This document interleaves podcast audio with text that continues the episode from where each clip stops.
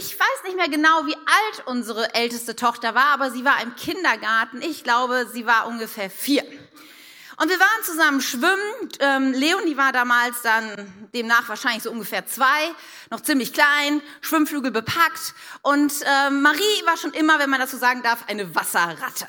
Sie liebte das Wasser, es ist ihr Element. Und sie konnte schon so gerade eben schwimmen, so mit vier. Sie war sehr früh dabei.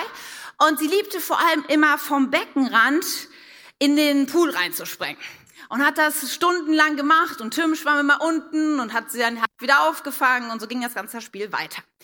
Und ich war mit Leonie beschäftigt, sie planschte an der Seite rum und irgendwann höre ich dann, oder ich sah erst, wie Maries Blick auf den Drei-Meter-Turm wanderte. Und dann kam die Frage zu Tim, kann ich da auch mal runterspringen? Und das sind so Momente, die kennt ihr vielleicht, wenn ihr Kinder habt, für uns Mütter ist dann immer völlig klar, die Antwort lautet ganz klar, nein. Du bist vier. Du kannst nicht vom Drei-Meter-Turmsprung. Aber das Verrückte ist, dass manche Väter da irgendwie kolossal andere Ansichten sind, was Gefahren eingeht. Und so hörte ich, bevor ich irgendwas erwidern konnte, Tim nur so, na klar kannst du. Lass uns das zusammen machen. Ich spring vor und du hinterher. Und so konnte ich, ich konnte, äh, ich war völlig geschockt und sah die beiden dann nur aus dem Beckenrand steigen Richtung drei Meter Turm. Und ich war dann so innerlich dieses Abwägen, soll ich jetzt einschreiten? Soll ich mich jetzt gegen meinen Mann stellen und sagen, nein, auf gar keinen Fall, das geht nicht. Soll ich dann vielleicht das Auswirkungen auf, die, auf meine Tochter haben, wie sie später mit Wasser und Schwimmen und ich war so hin und her und dachte, oh, soll ich einfach Gott vertrauen? Und na gut, ich fange an, habe ich entschieden, einfach zu beten und zu sagen, okay Gott, oder Gott, lass sie einfach genug Schiss haben, dass sie es nicht tut. Naja, Tim, wie gesagt, easy, klettert da hoch, springt runter, dann schwimmt er da unten im Sprungturmbecken, ja, und schreit nur, komm Marie, es passiert nichts, spring! Ja, und meine kleine vierjährige Tochter kommt dann auf dieses Brett, was so wackelt und steht da vorne. Mittlerweile hat sich schon eine Menschentraube versammelt im Schwimmbad, weil alle dieses Spektakel irgendwie sehen wollten. Und ich dachte nur so, nein, tu es nicht, spring nicht. Und Tim so, komm, vertrau, spring! Eins, zwei, drei. Und Marie sprang. Und ich, es waren die längsten, es waren die längsten Sekunden meines Lebens, bis sie brauchte die ganze Zeit, bis sie wieder über Wasser war. Und ich dachte, wahrscheinlich ist das erste direkt ein Heulen oder irgendwas, was sich wehgetan hat oder so. Aber das erste, was sie dann irgendwie die Augen noch zu, weil das Wasser überall war, das erste, was sie rausbrachte, war nochmal. Ja. Marie hat ihrem Vater vertraut und geglaubt, dass was er sagt die Wahrheit ist, dass sie es schaffen wird und sie ist gesprungen. Und ich frage mich manchmal, wie ist es denn bei uns, wenn wir auf dem Drei-Meter-Sprungturm unseres Lebens stehen und unser himmlischer Vater uns zuruft, komm, vertrau mir, ich bin doch da. Wie weit gehen wir dann? Gehen wir das Risiko ein und sagen, okay, ich vertraue diesem Gott oder sagen wir, nee, nee, ich bleibe lieber in der Sicherheit, in meiner Zone, wo ich weiß, das klappt schon irgendwie, das habe ich im Griff. Und die Frage, die uns sich immer wieder stellt, ist, was ist eigentlich wirklich Glaube?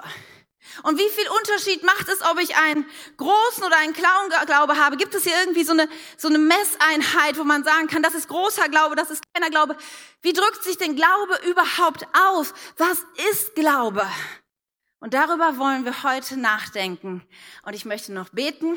Der Predigtitel lautet, kleiner Glaube, großer Gott. Jesus, ich danke dir so für, dass du hier bist. Und du siehst jede einzelne Situation in unserem Leben. Und ich bete so sehr, dass du heute Glauben in unseren Herzen baust. Du weißt da, wo wir auf unseren Sprungtürmen stehen und wo es uns manchmal so schwer fällt, diese, ja, unsere eigene Furcht und Angst, dass wir sie hinter uns lassen.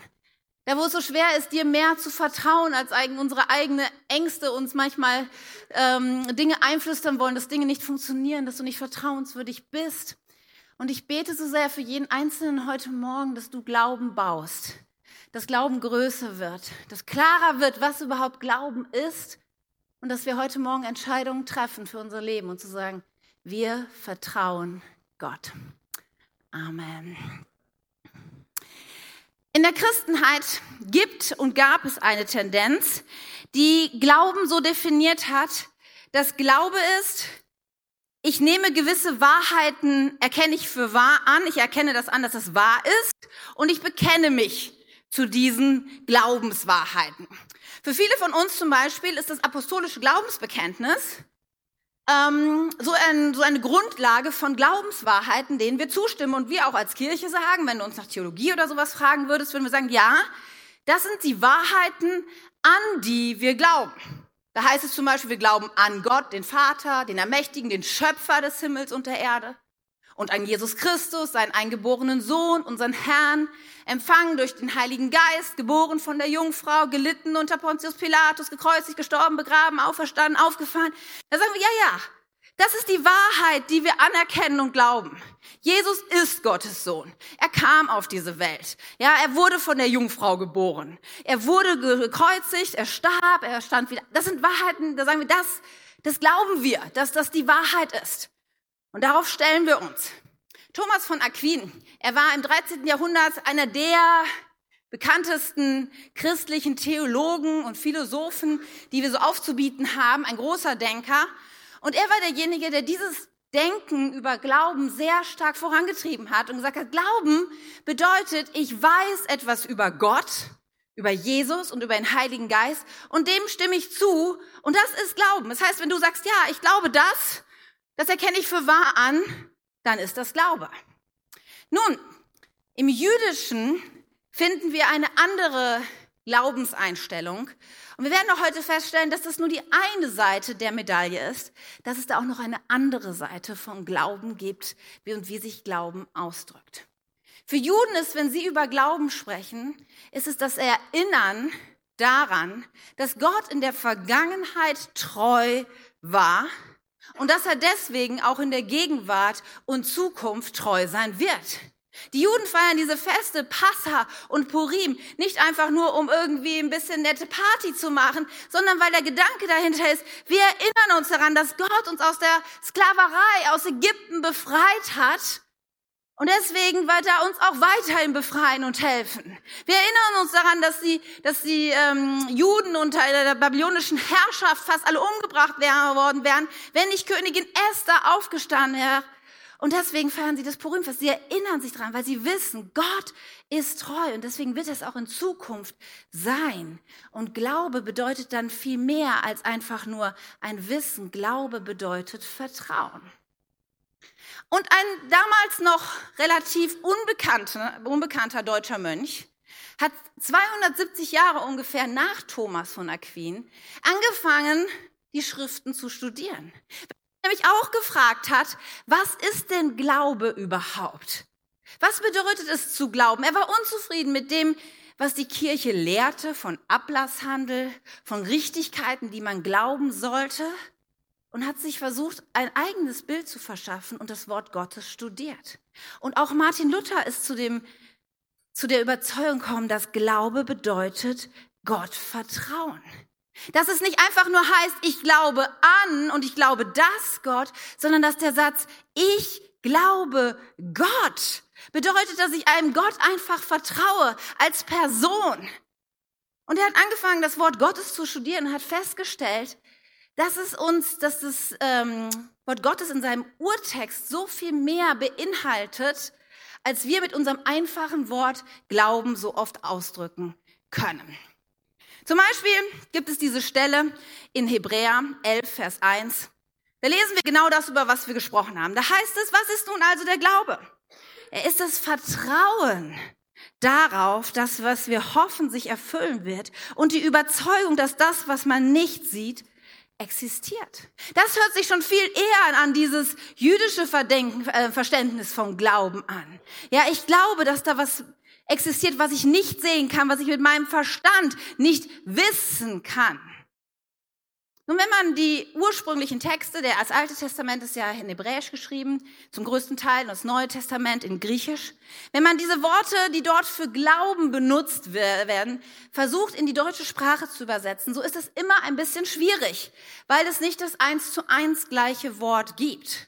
Und es ist interessant festzustellen, dass die Worte, die im Griechischen und Hebräischen benutzt werden, wenn man sie übersetzt ins Deutsche, es dann noch so viel andere Möglichkeiten gibt, das zu übersetzen. Du kannst das, was wir als Glauben übersetzen, auch übersetzen mit ich hänge mich an etwas, ich sichere mich in etwas, ich verlasse mich auf etwas oder ich bin getragen von etwas. Versteht ihr, dass diese Worte so viel mehr von Vertrauen geprägt sind, als von ich glaube etwas, ich halte etwas für richtig, als ein Wissen, das ich habe?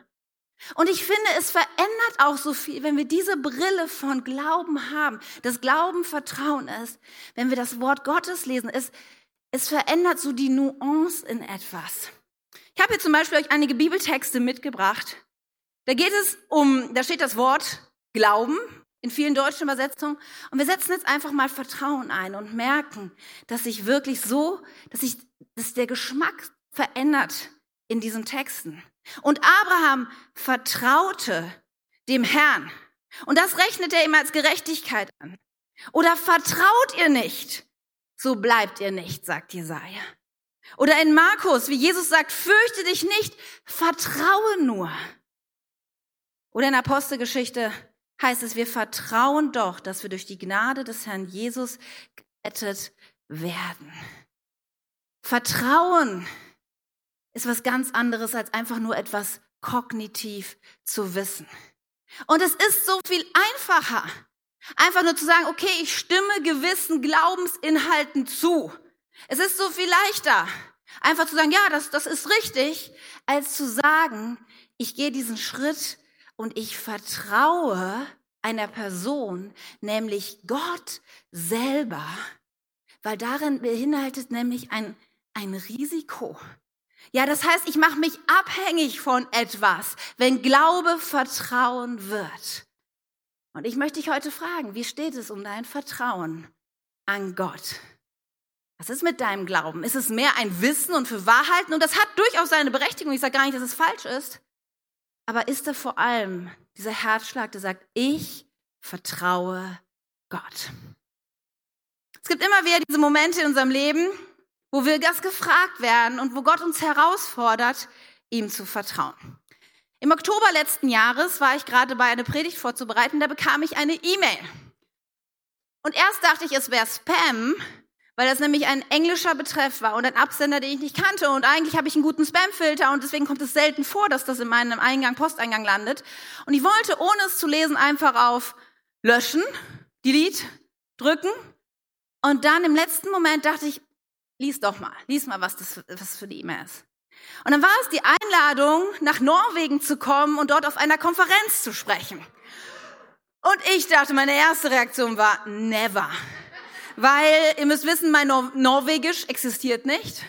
Und das würde bedeuten, dass ich auf Englisch predigen muss. Und das, ganz ehrlich, das ist außerhalb, ganz weit außerhalb meiner Komfortzone und dem, wo ich mich sicher dran fühle. Und so war meine erste Reaktion, ist, ich dachte, okay, nee, nee, nee, ähm, das lassen wir mal schön. Und dann hatte ich auch noch viele andere Dinge zu tun. Dann habe ich gedacht, ich schiebe es erstmal zur Seite. Und dann habe ich aber meinen Mann gefragt, gedacht, was denkst du denn dazu? Und dann habe ich gute Freunde gefragt.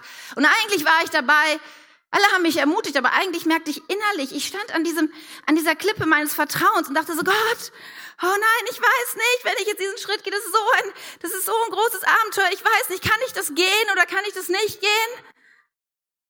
Ist mein Vertrauen größer als diese entsetzliche Angst, dass ich versage und dass ich mich blamiere und dass das voll der Reidefall wird?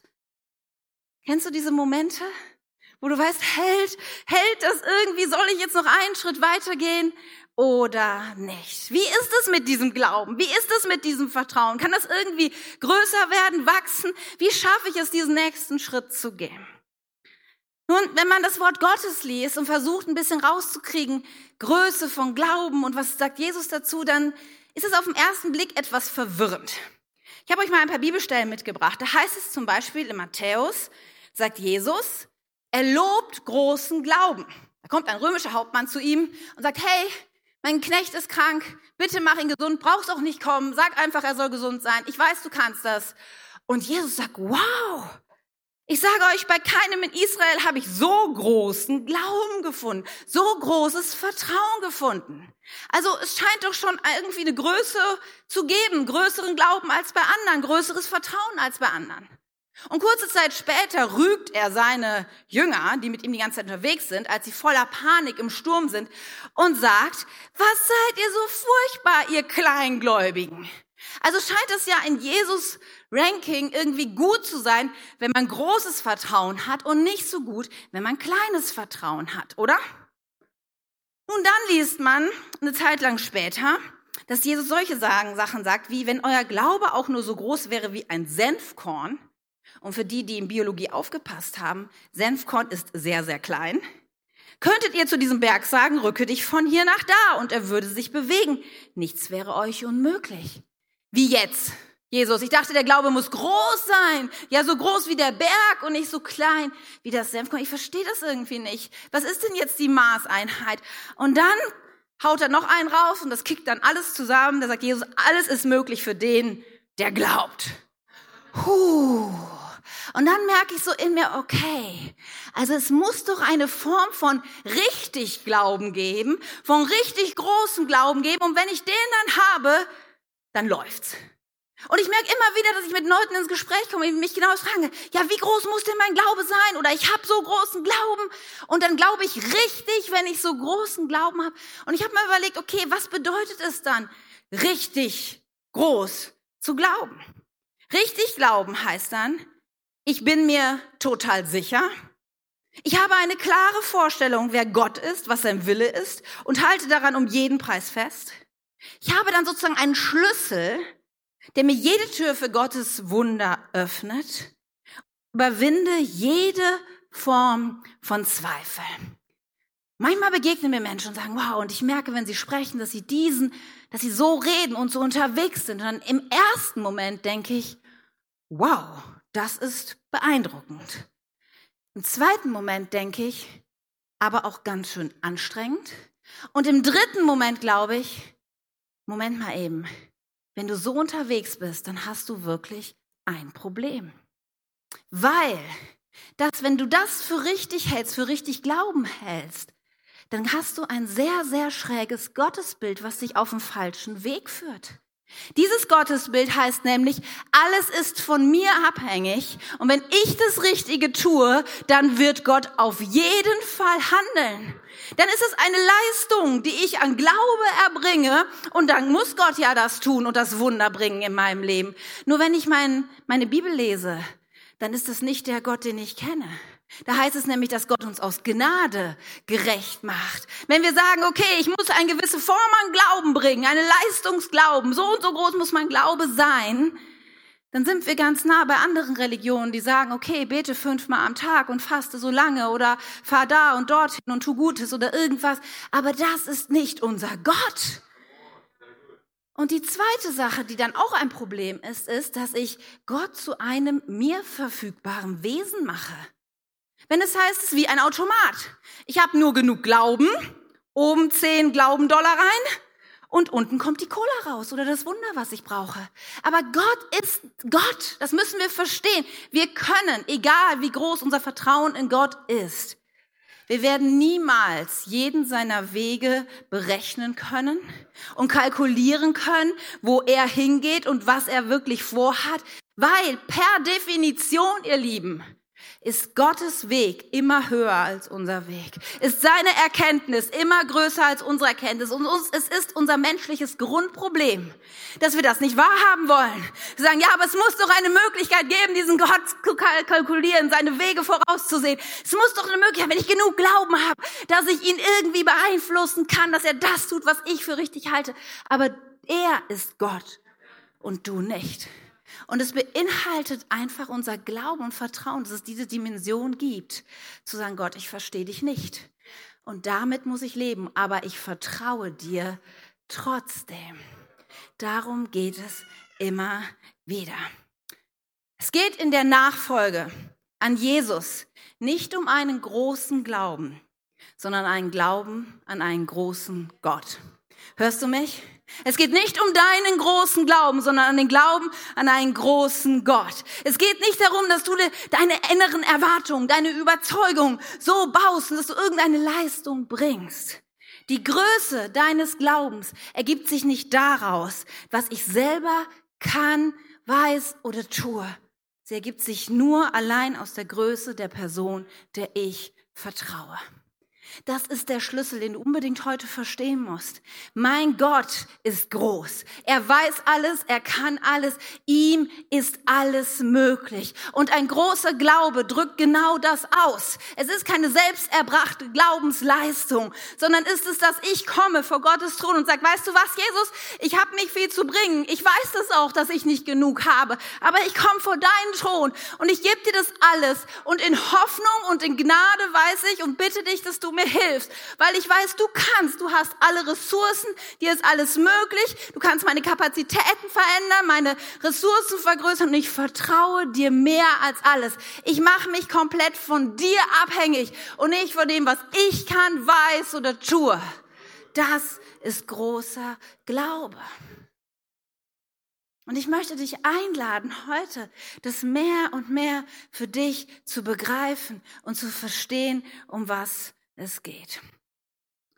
Gibt es manchmal diese Momente? Und ich weiß nicht, wo du so stehst, deinem eigenen Glauben zu dieser Zeit und vielleicht geht es um, um ein Kind, was gerade schwierig ist und wo du denkst, ja, ich, ich will Gott vertrauen, dass, dass das irgendwie gut ausgeht. Vielleicht ist es deine Ehe, die gerade schwierig ist und du sagst, boah, ich weiß nicht, wie das gehen soll, oder deine persönliche Situation an deinem Arbeitsplatz. Und du kommst damit vor Gott und denkst, Gott, ich, ich weiß nicht, ich möchte dir kein Vertrauen, aber es ist so schwierig, da ist so viel Ängste, wenn ich meinen Job verliere. Wie wird es alles weitergehen? Vielleicht sind es gesundheitliche Dinge, wo du sagst, oh Gott, kann ich dir vertrauen, dass du mich da durchbringst? Das Vertrauen vielleicht schwanger zu werden, das Vertrauen, einen richtigen Partner zu finden. Was, ich glaube, hier sind so viele Fragen im Raum, wo Menschen gerade an diesem Punkt stehen und sagen, kann ich diesem Gott vertrauen? Dass er wahr ist, es wahr ist, dass er, was er sagt, wirklich auch zu dem steht. Und ich glaube, hier sind manche, oh, und du stehst hier und denkst, oh, das ist ganz schön wackelig, ja, und ich gehe ein ganz schönes Risiko ein und ich weiß nicht. Weißt du, als ich vor dieser Norwegen-Geschichte und der Frage stand, sage ich da jetzt zu oder sage ich es nicht, ich weiß genau, was da alles abgeht in meinem Kopf. Da geht es nämlich plötzlich darum, dass ich meine eigenen Fähigkeiten abchecke und denke, also ganz ehrlich, mein Englisch ist bei weitem nicht gut genug, um das zu machen. Und ich weiß auch nicht, ob ich das wirklich in der Zeit hinkriege, mich da noch so viel zu verbessern. Und ich kenne da auch gar keinen Menschen. Weißt du, hier in Wunsdorf, ich kenne so viele hier. Das ist viel einfacher, hier vorne zu stehen, als irgendwo hinzufahren, wo du keinen Menschen kennst. Und du warst auch noch nie in Norwegen und du kennst die ganze Kultur da nicht und wer weiß, wie das alles läuft. Und nee, nee, nee. Du merkst, wie dein Herz so schlägt. Und das Gute ist, es ist gut, sich mit guten Menschen zu beraten, das rate ich dir immer zu. Aber es ist dann letzten Endes immer wieder entscheidend, auch zu Gottes Wort zu kommen und zu fragen, was versprichst du mir denn? Was sind deine Verheißungen? Und da kamen mir solche Verse zum Beispiel wie in Matthäus 7. Da heißt es, bittet und ihr werdet erhalten. Sucht und ihr werdet finden, klopft an und die Tür wird euch aufgetan. Denn wer bittet, wird erhalten, wer sucht, wird finden und die Tür wird jedem geöffnet, der anklopft. Und dann kommt ein Beispiel, das ich so gut verstehen kann und das mir immer wieder hilft, eine Brücke zu Jesus und zu Gott zu finden. Da heißt es, ihr Eltern, wenn ihr euch eure Kinder um ein, wenn euch eure Kinder um ein Stück Brot bitten, gebt ihr dann stattdessen einen Stein? Oder wenn sie um einen Fisch bitten, gebt ihr ihnen eine Schlange? Natürlich nicht. Wer würde das von uns tun? Und wenn ihr, die ihr Sünder seid, wisst, wie man seinen Kindern Gutes tut, wie viel mehr wird euer Vater im Himmel denen, die ihn darum bitten, Gutes tun? Und das war ein Moment, wo ich dann da dachte, okay, Gott, diese ganze Norwegen-Geschichte, ich weiß nicht, ich, aber ich, ich will dir vertrauen, dass, dass es irgendwie möglich ist, Gott, dass ich diesen Schritt gehen kann und dir glauben kann, dass das wirklich funktioniert, weil du willst nur Gutes für mich. Oder dann fiel mir eine andere Stelle ein in Johannes 10, wo es heißt, meine Schafe hören auf meine Stimme, ich kenne sie und sie folgen mir, niemand wird sie mir entreißen, denn mein Vater hat sie mir gegeben und er ist mächtiger als alles andere und niemand kann sie aus der Hand des Vaters reißen. Und plötzlich habe ich gedacht, come on, selbst wenn ich mich total blamiere, selbst wenn das voll in die Hose geht, wen interessiert's denn? Aus der Hand Gottes kann mich doch keiner reißen. Ja, es wird, mein Leben wird weitergehen, aber ich will ihm vertrauen und sagen, okay Gott, Gott, wenn das die Wahrheit ist, dann werfe ich mein Vertrauen voraus. Und dann gehe ich und dann sage ich, okay Gott, ich gehe. Ich gehe, Jesus. Und ich werfe mein Herz heraus, auch auf das Risiko hinweg. Und ich weiß nicht, wo du stehst mit deinem Glauben oder welche Fragen du gerade hast, was dich gerade bewegt. Aber glaub mir, such Gott, weil seine Verheißungen, sie sind wahr. Sie sind keine sozusagen Garantie, dass unsere Wünsche alle in Erfüllung gehen. Aber sie sind eine Garantie, dass Gott auf jeden Fall handeln wird. Ja, er wird Gutes in deinem Leben hervorbringen. Er wird dich beschützen. Das ist und bleibt die Wahrheit. Was würdest du alles tun? Welche Schritte würdest du gehen, wenn du wüsstest, dass es, ich kann mich wirklich auf Gott verlassen? Wenn Jesus dir heute wirklich in die Augen schauen will und sagen, ich bin bei dir. Ich tue dir nur Gutes. Du brauchst keine Angst zu haben. Nichts kann dich aus meiner Hand reißen. Was würdest du für Schritte gehen? Was würdest du wagen im Vertrauen auf Gott? Letzte Woche war ich ja in Norwegen. Einige von euch wissen. Und ich bin mit zitternden Knien gefahren, das wissen auch einige von euch. Und ohne großartige Unterstützung, hier Sarah, wo bist du? Meine Heldin. Ja, Sarah hat all meine Predigten auf Englisch gelesen und korrigiert und sich viele Stunden Zeit genommen, immer wieder die gleichen Fehler vor die Nase zu halten, sagt Katja nicht so, sonst, es hat mir so, es ist gut, sich vorzubereiten, es ist gut, sein Ding zu tun. Definitiv. Aber dann ist der Moment, wo du ins Flugzeug steigst und denkst, okay, ich komme Norwegen, und wisst ihr, was mich so berührt hat an dem Samstagmorgen und ich musste dreimal predigen, bin ich aufgestanden und ich mache den Vorhang zur Seite von meinem Zimmer und dann sehe ich einen Regenbogen über der Stadt, wo ich war. Und ich musste so dachten, ey Gott, du fährst ganz schön viel auf. Und er sagte, ja, das tue ich, denn ich bin treu und ich wollte dich nur daran erinnern, dass ich heute mit dir bin. Jede einzige Sekunde dieses Tages, egal was passiert. Ich will nur Gutes für dich. Keiner kann dich aus meiner Hand reißen. Ich bin da, Katja. Und come on, geh in den Tag und vertraue mir. Und wisst ihr, genauso stehen wir auch heute. Mal eben hier wieder aufbauen. Heute, wenn wir am Ende von Mein Herz für sein Haus sind als K21 stehen wir genauso hier. Wisst ihr? Und ich, manches Mal gibt es Momente, da denke ich, oh, es wäre so schön, in Sicherheit zu bleiben. Ja, ich meine, wir sind doch hier eine nette Gruppe, wirklich nette Leute hier. Und irgendwie macht das auch Spaß und es läuft auch eigentlich irgendwie ganz gut. Finanzen haben wir ganz gut, Räume haben wir ganz nett. Ist doch alles ganz anschaulich, oder? Aber es ist auch so sicher, wo wir gerade sind. Und dann gibt es diese Momente, wo wir merken, dass Gott uns ruft und sagt, ja, aber du weißt doch, dass da in Schaumburg noch so viele mehr Menschen gibt, die auch Jesus brauchen. Und dann denke ich, ja, das ist aber ganz schön wackelig, weil das, das braucht Ressourcen, das braucht Glauben, dass das möglich ist. Ja, das braucht Menschen, die bereit sind, diesen Weg mitzugehen. Gott, ich weiß nicht so richtig. Da gibt es die Momente, wo jemand sagt, ja, und Hannover, was ist damit? Und ich denke, ja, Hannover, ja, stimmt, gibt es auch noch. Und die anderen Regionen und Städte, die sich im Umkreis befinden. Und wo ich dann denke, oh Gott, ich, ich weiß nicht. Kannst du, kann ich dir vertrauen? Kann ich diesen Schritt gehen? Aber auch da ist es so gut, auf die Verheißungen Gottes zu gucken. Denn er sagt was dazu. Er sagt in Matthäus 16, von nun an sollst du Petrus heißen und auf diesen Fels will ich meine Gemeinde bauen und alle Mächte der Hölle können ihr nichts anhaben. Und in diesem Moment, wo ich denke, ja, das, oh, manchmal merke ich, wie, wie ich angegriffen werde und mein Glaube immer kleiner wird, dann denke ich, nein, nein, nein.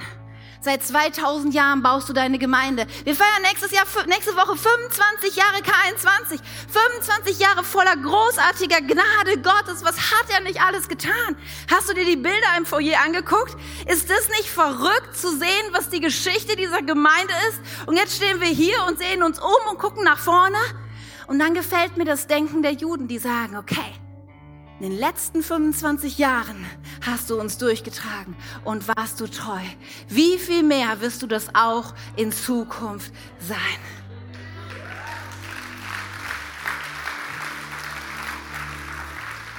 Und dann lese ich den Auftrag, den Jesus ihm gibt in Matthäus 28, wo es heißt, Jesus kam und sagte zu seinen Jüngern, mir ist alle Macht im Himmel und auf der Erde gegeben. Darum geht zu den Völkern ja, geht nach Schaumburg, geht nach Wunsdorf, geht in die umliegenden Städte, geht nach Hannover, geht in die Region, überall hin und macht sie zu Jüngern, tauft sie im Namen des Vaters und des Sohnes und des Heiligen Geistes und lehrt sie, alle Gebote zu halten, die ich euch gegeben habe und ich versichere euch. Ich versichere euch, das sagt Jesus, nicht nur zu seinen Jüngern, sondern bis heute zu uns. Ich versichere euch, dass ich immer bei euch bin, bis ans Ende der Zeit. Und wenn wir heute diesen Abschluss haben von mein Herz für sein Haus, dann möchte ich dich einladen. Gleich wenn wir zusammen beten, gleich wenn wir zusammen das Opfer einlegen, dass du dich aufstellst innerlich und sagst, okay, Jesus, wenn du sagst, du bist da, wenn du sagst, du willst deine Gemeinde bauen, dann will ich das bauen, was du baust. Dann bin ich da und auch voller Unsicherheit und, und, und keiner Garantie, die wir haben. Keiner kann sagen, wie viele Menschen wir erreichen, was alles wird. Aber eins weiß ich. Gott ist treu und wir können ihm vertrauen. Und in diesem Moment bitte ich dich dann gleich einfach, deinen Vater anzusehen und seinen Worten zu glauben und zu sagen, okay, und dann danke ich und vertraue, dass Gott so viel mehr noch mit dieser Kirche vorhat. Amen.